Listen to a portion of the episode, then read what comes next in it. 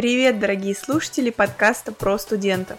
Я Алена Аракчеева, амбассадор ВК, студентка финансового университета, автор книг, спикер молодежных форумов, предприниматель и фудблогер. Цель подкаста – рассказать реальные истории абитуриентов, студентов, выпускников и преподавателей. А главный вопрос, на который мы вместе с моими гостями ищем ответ – заключается в актуальности и необходимости высшего образования. Сегодня у нас новый формат.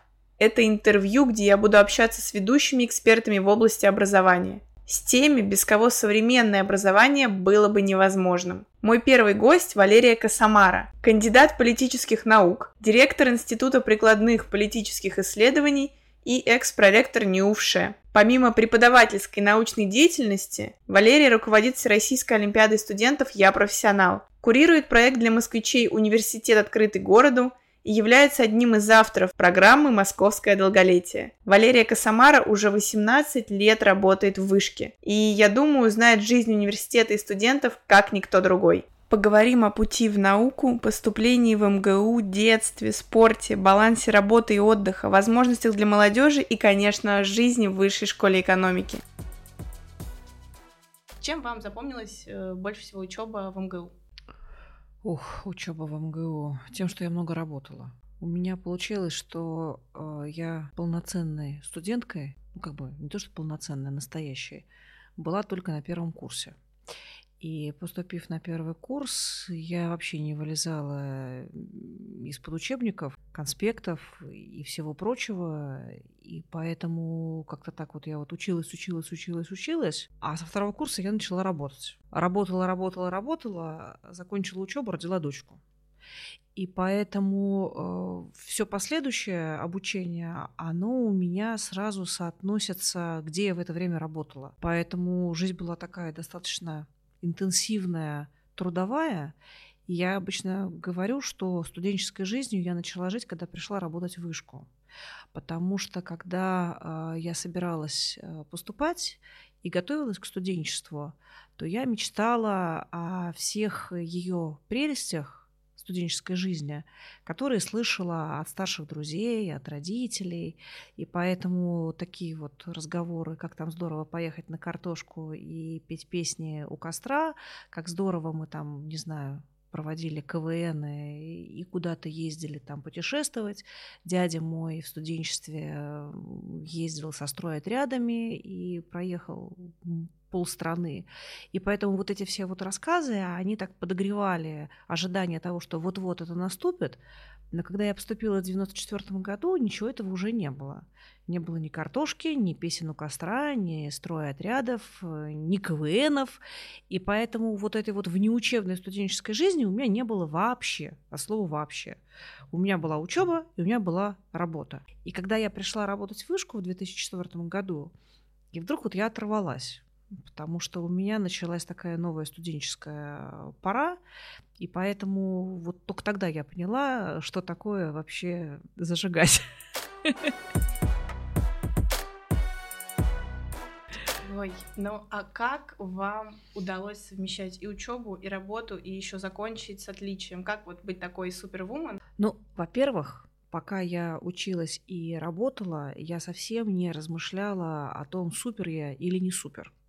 Просто я выбрала для себя именно такой путь э, развития, именно такую жизнь. И более того, я никогда не ставила для себя цель закончить э, с красным дипломом. У меня вообще в голове этого не было. Поэтому, когда на пятом курсе а, ближе к концу мне вдруг из учебной части сказали, ты идешь на красный диплом, я была сильно удивлена. Ну, то есть, как бы вообще это, что называется, побочный продукт всей деятельности. Поэтому э, мне кажется, что здесь э, единственное, что можно посоветовать, если вы делаете то, что вам нравится, у вас э, открывается второе дыхание, и вы подзаряжаетесь от той деятельности, которой занимаетесь. Если это не ваше, и если это скорее обременяет, это всегда выполняет роль такого энергетического вампира, и вы начинаете все терять люди начинают болеть, люди начинают отлынивать, сами себя жалеть. Ну вот, э, если этого нету, то появляется драйв, и вам просто по кайфу делать то, что вы делаете. И поэтому мне кажется, что я вообще счастливый человек, потому что я всю жизнь занимаюсь тем, что мне нравится. И отсюда нет вообще никогда разделения на работу и отдых. Может, это неправильно. Поэтому, когда вы говорите быть в балансе, для меня баланс это скорее внутреннее такое вот ощущение удовлетворенности от того, что ты делаешь. То есть у меня, наверное, никогда не было вот такого вот, э, что вот сейчас вот я поработала, а потом вот я начинаю отдыхать. А насколько я знаю, вы не с первого раза поступили в МГУ. Да, первый раз я вообще не поступила в МГУ. Я получила двойку сразу же на сочинение. И для меня это было очень сильным потрясением, потому что э, мне досталось, э, там обычно бывало три темы, и одна из тем была посвящена Достоевскому, преступлению наказанию, там образ Свидригайлова. А я обожала Достоевского. Я в лицее просто, ну вот, фанатела от Достоевского. И представляете, я еду, значит, в электричке а, писать сочинение, везу с собой две тетрадки, конспекты по литературе, которые вела в лицее, перечитываю конспект по Достоевскому, отдельно смотрю, значит, на там Свидригайлова, вот, и тут мне эта тема достается. И, значит, я пишу, я такая вся крыленная, воодушевленная, и потом, когда я узнаю, что у меня два, в общем, у меня был такой коллапс. Ну, я пришла на разбор, я вообще, честно говоря, была в каком-то таком шоковом состоянии, ну, то есть мне казалось, что как бы, ну, этого не может быть. Ну, просто вот, ну, не может быть. Вот. Но в результате мне там показали, какие у меня там куча ошибок, там нашлись какие-то стилистические ошибки, какие-то еще ошибки. Ну, там не было орфографических и пунктуационных, а они все были вот такие вот такие вот. Вот. И я ощутила ну, такую вселенскую несправедливость от того, что произошло, и вообще не понимала, как жить дальше. Вот у меня был такой момент, наверное, один раз в жизни, когда я так четко представляла себе свою дальнейшую траекторию развития, потому что я всегда любила учиться. Я обожала лицей, который я закончила. У меня был историко-литературный класс, это лицей 654, ШПЧ, как его тогда еще называли. Сейчас, мне кажется, тогда эта аббревиатура сохранилась. И вот, у нас была фантастическая классная руководительница и преподаватель э, русского и литературы Валентина Александровна Каханова. Мы ее все обожали, и поэтому мне казалось, что вот все так хорошо складывается, я сейчас продолжу учиться. И поэтому, когда мы встретились в сентябре, вот после завершения 11 класса, у нас из класса поступили все, кроме меня. То есть, представляете, вы встречаетесь, но у нас был небольшой класс, там около 20 человек, одни девчонки, один парень. В общем, у нас было 19 девочек и один мальчик. Вот. И вот мы встречаемся, представляете, все поступили. И я сижу одна, и я одна не поступила. Причем, ну, как бы я хорошо училась я, все, я хорошо училась, а поскольку для меня вообще главный праздник по жизни это 1 сентября, я обожаю 1 сентября, то вот это вот состояние, что все пошли куда-то, а тебе некуда идти, оно вообще было такое вот, ну то есть тебя просто вот вырвали э, вот э, с корнем, где-то там вот тебя держат, а ты вообще не понимаешь, где ты, что ты, почему ты, как так. Ну, в общем, вот я пережила вот эту вот несправедливость. А как вы нашли в себе силы пробовать еще раз? Слушайте, ну я обиделась на МГУ. Я сказала, что я не хочу с тобой водиться, ты ужасный, я тебя терпеть не могу, как ты мог, вот я тебя так хотела, а ты меня вот так вот. Ну, потом немножечко как-то вот схлынула, и я так вот, не знаю, выдохнула. Родители со мной поговорили, что, в общем, как бы ничего страшного. Поэтому вот это вот состояние прокаженности, оно у меня прошло.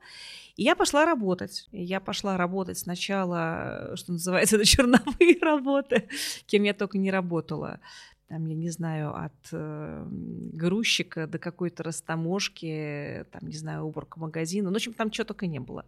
Вот. Параллельно я потом еще пошла работать в МГУ на кафедру лаборантом, потому что, когда я училась в лицее, у нас преподавали профессора философского факультета кафедры логики Московского университета. И один из преподавателей как раз вот сказал, что пошли.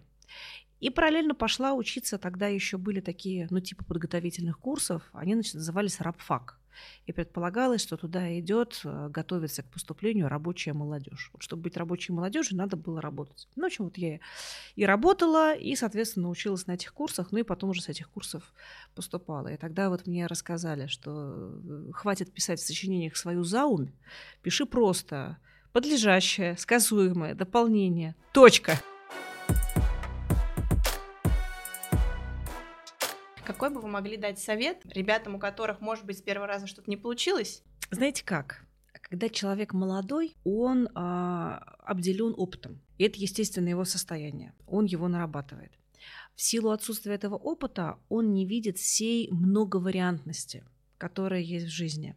И зачастую драматизирует э, сценарий, который для него был единственно верным и который почему-то сложился иначе. И поэтому как вот объяснить, что вообще жизнь не заканчивается, а она все время продолжается, и что сценариев на самом деле много, и если хочешь насмешить Бога, расскажи ему о своих планах, то мне кажется, здесь изначально надо как бы вот привыкать к такой гибкости, пластичности и в то же время стойкости. Потому что если у тебя есть мечта, то, конечно, ты ее реализуешь. Но просто тебе же никто не давал обещания, что ты ее реализуешь именно тогда, когда ты запланировал это сделать. Поэтому не отчаиваться и просто, что называется, делай то, то что должно, и будь что будет. Ну, я не знаю, как это можно вот в молодом возрасте воспринять, потому что, конечно, ощущение трагичности неудач, оно намного сильнее именно в возрасте. А потом, благодаря опыту, ты, конечно, становишься тертым калачом, и у тебя появляется определенная самоирония, возможность там как-то над собой пошутить, попробовать перевернуть ситуацию из минуса в плюс.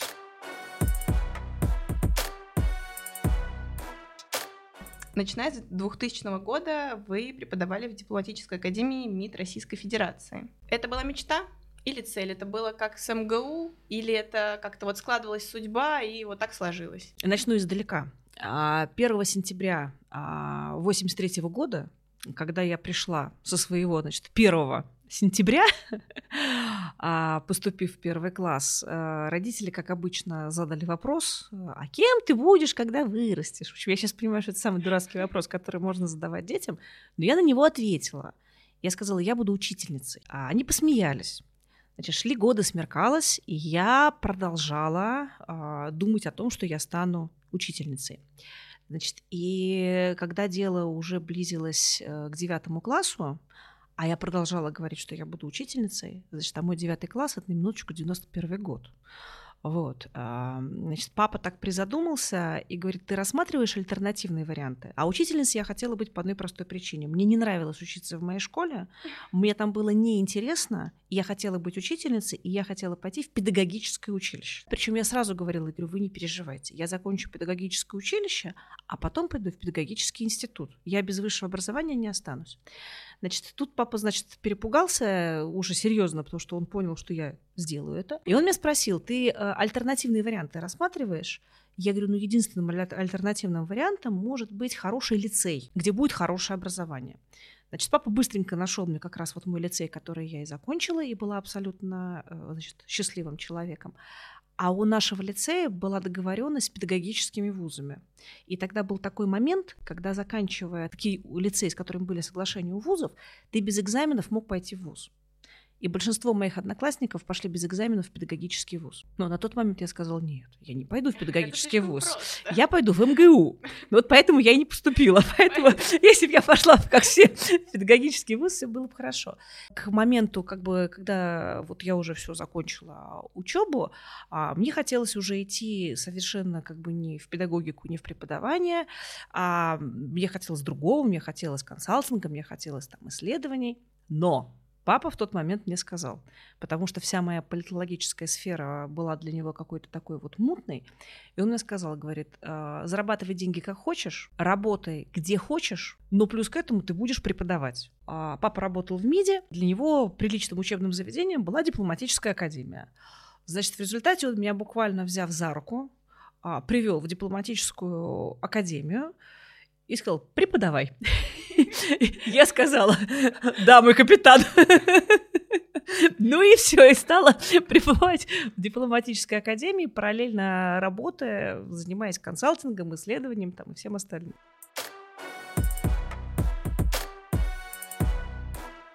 Как удавалось совмещать? Все тем же первым способом или уже благодаря наработанному опыту что-то появилось новое? Слушайте, ну никакого опыта не было, потому что я же до этого не преподавала.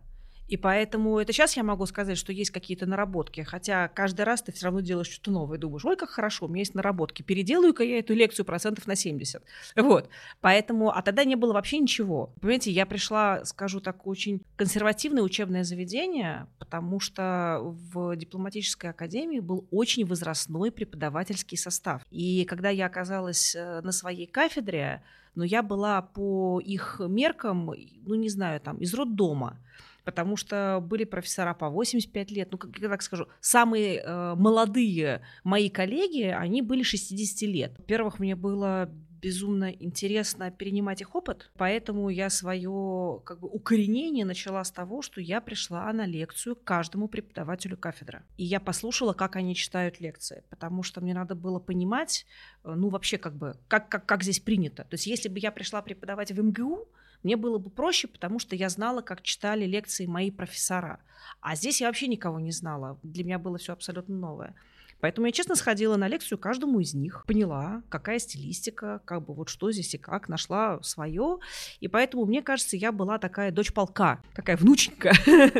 Ко мне все очень хорошо относились, и дальше я защитила диссертацию, опять же, там под руководством э, зав кафедрой в дипломатической академии. Так что нет, я очень благодарна, потому что это была своя корпоративная культура, как бы свой, свой мир. Так что нет, это был прекрасный опыт.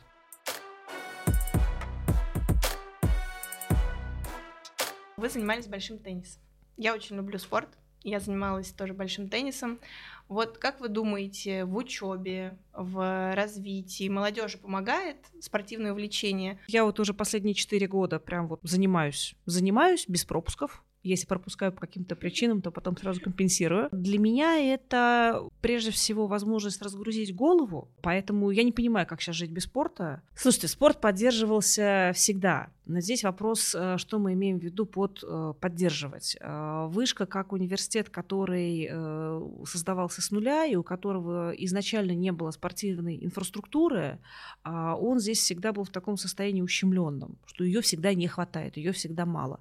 У нас нет своих спортзалов, спортивных футбольных полей и чего-то там еще. То всегда это некая такая арендованная история, которая, конечно, притормаживает в том числе там развитие и командных видов спорта. Но я думаю, что это не мешает ребятам. У нас, в принципе, ребята очень такие драйвовые. Я вышке 18 лет, и, наверное, первое, что я узнала, придя в вышку, что у нас есть э, там экстремальные виды спорта,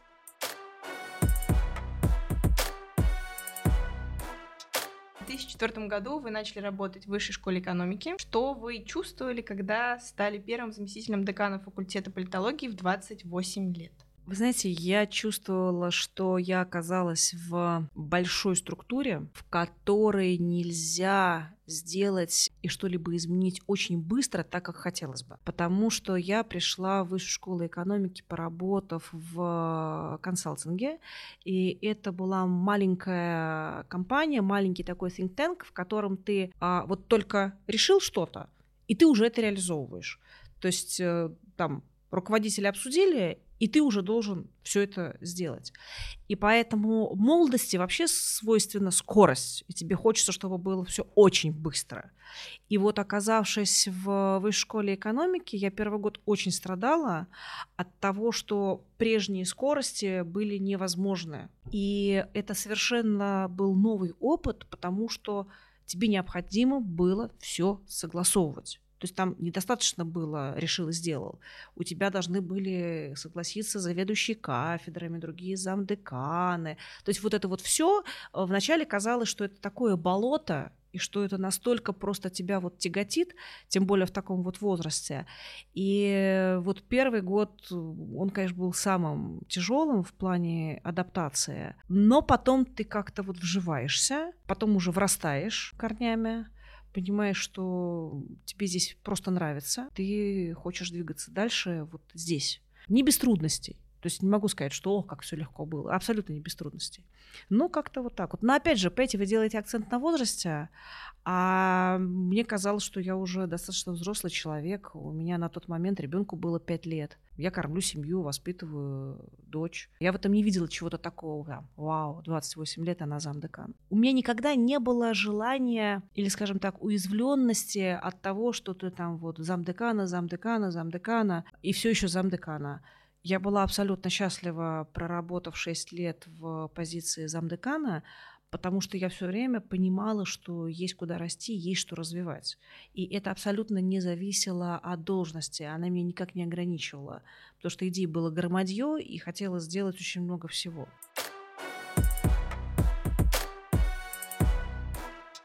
В 2017 году появилась студенческая олимпиада «Я профессионал». Для кого и зачем вообще создавалась изначально олимпиада, и Насколько проект себя оправдал? Прямо сейчас у нас идет регистрация да, и шестой да, да, сезон да, да, Олимпиады до 15 ноября. Вот, и поэтому я, я, я остаюсь руководителем проекта до сегодняшний день. А, Значит, идея была в следующем. Все ребята, учащиеся в школе, слышат про то, что есть школьная олимпиада. Кто-то участвует, кто-то не участвует, но все знают, что они есть. И все понимают, зачем они есть. Потому что если у тебя все получилось, то ты, соответственно, поступаешь в ВУЗ до сдачи ЕГЭ, и это возможность такого мостика, который ты перекидываешь от школьной скамьи к студенческой скамье. Значит, когда ты заканчиваешь бакалавриат или магистратуру, у тебя никакого мостика, чтобы выйти на рынок труда, нет. И получается, что в какой-то момент все убирают руки и говорят, ну ты уже взрослый, дипломированный специалист, плыви. Так получилось, что сразу несколько людей Первым из них оказался Ярослав Иванович Кузьминов, ректоры других ведущих вузов. Они, что называется, собрались вместе. Я была в той лодке, а когда родилась идея о том, что а почему бы не сделать э, формат студенческих олимпиад, которые помогали бы человеку посмотреть, насколько он а, профессионален своей отрасли и помочь ему с выходом на рынок труда. И тогда еще у нас была такая а, мысль, что есть проблема проблема выхода и поиска первого рабочего места, потому что тебя не хотят брать на работу, если у тебя нет опыта, а опыта нет, потому что не берут на работу. И мы решили, что именно этой Олимпиадой мы сможем разомкнуть этот порочный круг, потому что предоставив человеку стажировку, практику, первое место работы, у него появляется строчка в резюме, а дальше он спокойно выстраивает уже э, свою профессиональную производственную жизнь. И шесть лет назад э, Олимпиада стартовала, исходя из того, что она практика ориентирована ориентированная. То есть это Олимпиада, которая проверяет прежде всего вашу профессиональную готовность. Поэтому у нас а, большую часть заданий вузы разрабатывают совместно с работодателями. И вот в этом сезоне у нас 73 направления, по которым проходит Олимпиада. И, соответственно, наша цель сделать так, чтобы у нас все задания отражали потребность отрасли. И я уже как мантру проговариваю, что если ты не выиграл, но принял участие в Олимпиаде, то ты, по крайней мере, будешь понимать, куда идет твоя отрасль, как она развивается и каких скиллов тебе не хватает. Поэтому жди следующего года, пробуй снова. Соответственно, а, у нас есть три плюшки – за участие в Олимпиаде. Первая плюшка – это деньги. Если ты становишься медалистом, ты получаешь премию от 100 до 300 тысяч рублей. Соответственно, самый богатенький становится э, золотая магистрская медаль, потому что разный уровень заданий для бакалавров и магистров. А самая минимальная премия, она достается бронзовому бакалавру. Вторая плюшка – это то, что у тебя есть возможность пройти стажировку и практику. И у нас есть карьерный портал, на котором оказываются все победители Олимпиады. И дальше мы их учим составлять резюме, э, ищем им место, где они хотели бы стажироваться, работать, и это более 500 компаний, которые, соответственно, у нас есть. Третья плюшка. Получив результаты Олимпиады, у тебя есть возможность продолжить свое обучение на следующей ступени образования, то есть поступить в магистратуру, аспирантуру и ординатуру, потому что вузы в правилах приема прописывают льготы для победителей Олимпиады «Я профессионал». И есть еще вишенка на торте, кроме трех э, плюшек. Вишенка на торте – это то, что у нас в рамках проекта проходят очень интересные образовательные форумы. А, которые проводятся различными вузами по различным направлениям. Они проходят по всей стране. Я уже не первый раз тоже говорю, что а, первыми развивать а, внутренний туризм начали мы 6 лет назад, потому что начались наши образовательные форумы. И так получается, что на каждом форуме встречаются ребята, ну, минимум из 30 регионов страны. И поэтому, когда, например, образовательный форум проводит Томский государственный университет, то туда приезжают ребята и из Москвы, и из Владивостока, и со всей страны. И это прекрасная возможность посмотреть на ребят, которые, ну, твое профессиональное сообщество будут представлять, выйти в живой контакт и после этого уже развивать, продолжать развивать внутренний туризм, потому что ребята начинают ездить друг к другу в гости, что тоже хорошо. Просто я хочу отметить, что Олимпиада – это большой федеральный проект, а вузами-организаторами Олимпиады являются 33 российских университета, которые тоже находятся по всей стране. И вот в этом году так получилось, что у нас вузы-организаторы, они в прямом смысле слова, от Калининграда, начиная с Балтийского федерального университета имени Мануила Канта, до Дальневосточного федерального университета, который находится на острове Русский, да, поэтому присоединяйтесь, пожалуйста. А, вот что точно могу гарантировать, будет интересно.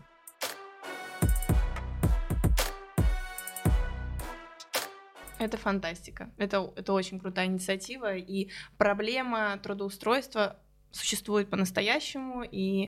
Знаете, мне кажется, что проблема трудоустройства существует прежде всего в головах. Потому да. что вот я да, начала да, с того, что мы решили э, разбить порочный круг. Но в результате оказалось, что та плюшка, которая для, скажем так, отцов э, и матерей, основателей Олимпиады, казалась главной, она оказалась второстепенной для студентов. И на сегодняшний момент мы видим, что главная проблема заключается в том, что те рабочие места, которые предлагают работодатели, они просто не соответствуют идеальным представлениям молодежи о том, каким должно быть рабочее место. И это не говорит о том, что работы нет. Вообще работы в стране очень много. Просто молодежь на сегодняшний момент, особенно которая учится в ведущих вузах страны, может себе позволить, что называется, ковыряться в апельсинах. Я общалась со своим другом, который выпускник высшей школы экономики, он только закончил, и он рассказывал, что его на работу позвали уже на втором курсе благодаря тому, что он успешно написал курсовую работу. Так что было бы желание. Было бы желание Абсолютно. Абсолютно. То есть, когда, когда, когда люди говорят, что не могут найти работу, то здесь надо просто подумать, что в этом супе не так. Здесь сразу требуется карьерная консультация. Поэтому приходите в Олимпиаду, карьерные консультации у нас тоже есть.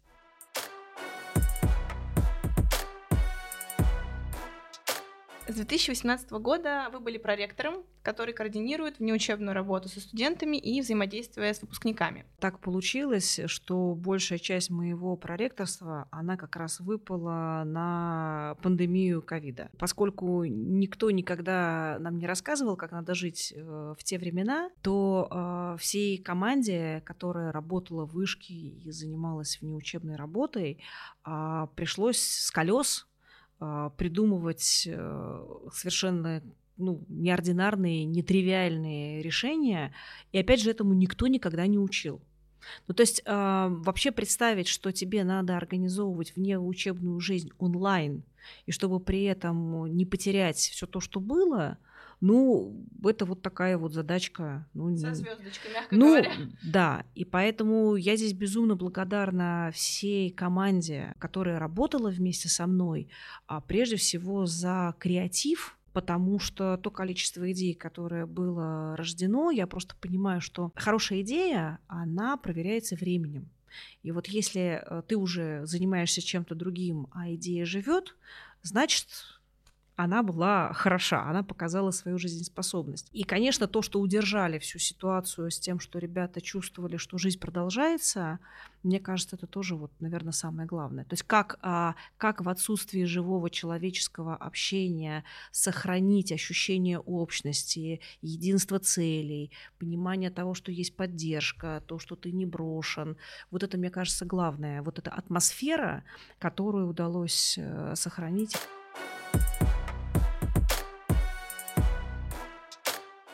Что для вас Нюши? Дом, друзья, студенты, которые вырастают, э, и мы продолжаем дружить. Кто-то вырастает и становится коллегами. Поэтому это место, где мои корни. Это место, которое меня интеллектуально выращивает до сих пор, которое задает очень высокую планку. Ну, не знаю, для, для, для меня это как бы никогда не было работой, Поэтому зачастую даже так говоришь, я живу там-то, и называешь там, не знаю, где вас найти? Я живу там-то. Говоришь там номер, номер, номер, номер кабинета. Ну, вот как-то так.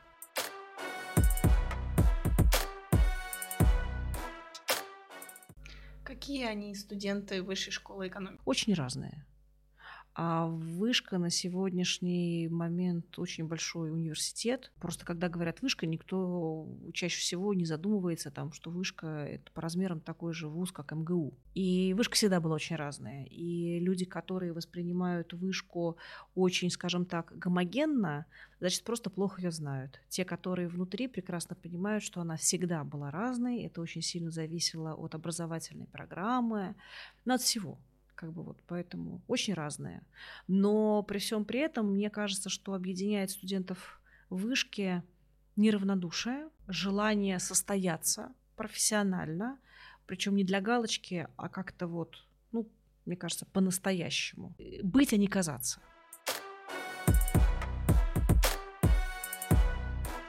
Подписывайтесь на социальные сети подкаста про студентов. Регулярные чек-листы, советы, новости и просто душевные истории студенческой жизни. Будем встречаться с вами каждые две недели. Не пропустите!